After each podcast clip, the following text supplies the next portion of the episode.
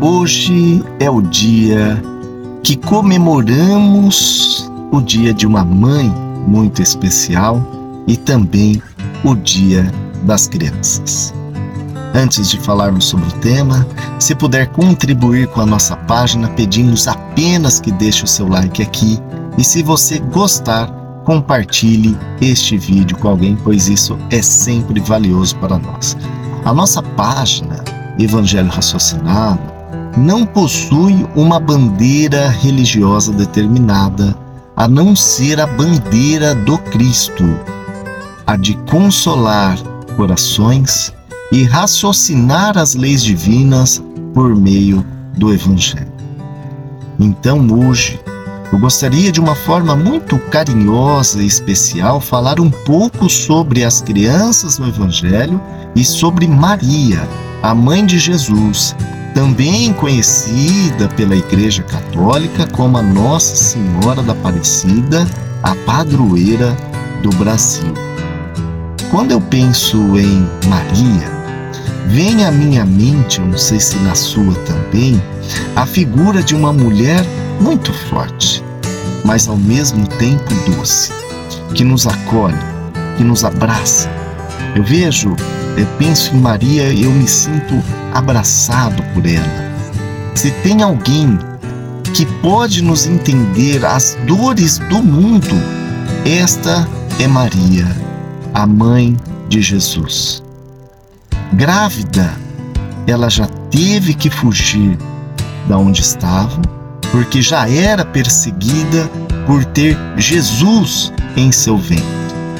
Herodes varreu, lembremos, muitas criancinhas recém-nascidas por conta do medo de Jesus né, tomar o trono, porque eles acreditavam que o Messias seria o rei do mundo material. Mas Jesus nos mostrou que ele veio para ser o rei da moralidade, da conduta reta, do amor, da caridade. Maria teve a alegria em ver a luz que o seu filho se tornara, mas teve também a pior dor do mundo, que é a perda de um filho amado. E mais, ela presenciou no pé da cruz tudo o que fizeram com Jesus. Por isso, ela entende todas as nossas dores. Por isso, Maria é a figura materna que nos abraça o coração, nos enxuga as lágrimas. Quantos e quantos milagres ocorreram com base na fé das pessoas em Maria, na Nossa Senhora da Aparecida. Por curiosidade, Fiz uma breve pesquisa, você pode fazer também, sobre os milagres e são diversos. E tem um de uma menina que nasceu deficiente visual, que não conseguia enxergar nada. E ela queria, ela conheceu a história de Maria e queria muito chegar em Aparecida para ver o templo, para ver o santuário da Nossa Senhora. E a família tinha muitas dificuldades, é, financeiras, mas fizeram todo o esforço, né? Pegaram estrada.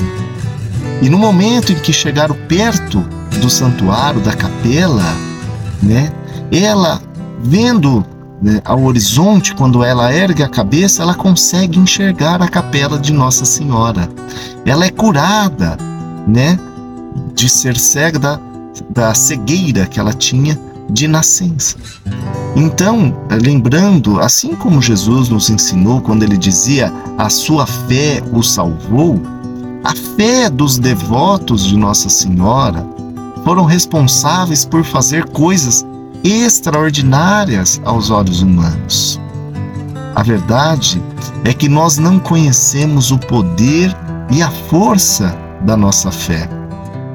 Como nos disse Jesus, a nossa fé transporta montanhas.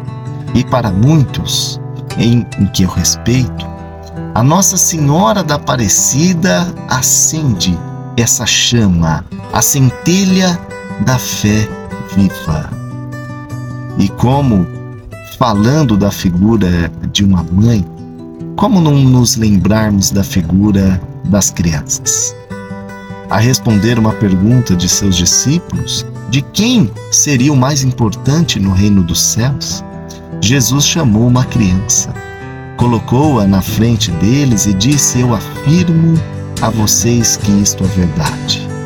Se vocês não mudarem de vida, mudarem de vida e não ficarem iguais às crianças, nunca entrarão no reino dos céus. Quando Cristo nos indicou uma criancinha como símbolo de um passaporte ao reino do Pai Celestial, muito provável ele quis nos mostrar que devemos ser simples, humildes, alegres, puros de coração como elas, sem os preconceitos, a malícia, as cobiças e a frieza que adquirimos na fase adulta.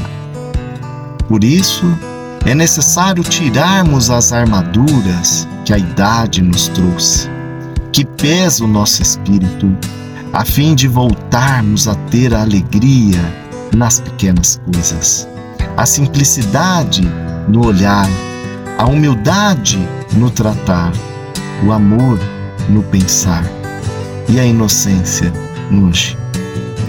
Portanto, para encontrarmos o reino de Deus que habita dentro de nós, como nos disse Jesus, precisamos mudar de vida. E mudar não é fácil, mas é necessário. É natural vacilarmos, que voltemos a cometer os mesmos erros, mas a perseverança é a estratégia do vencedor. Não desanimes. Continue lutando contra si, buscando um dia se tornar como aquela criança, simples, humilde e pura de coração. Se você gostou, deixe aqui o seu like e compartilhe este vídeo. Paz e luz da página Evangelho Raciocinado.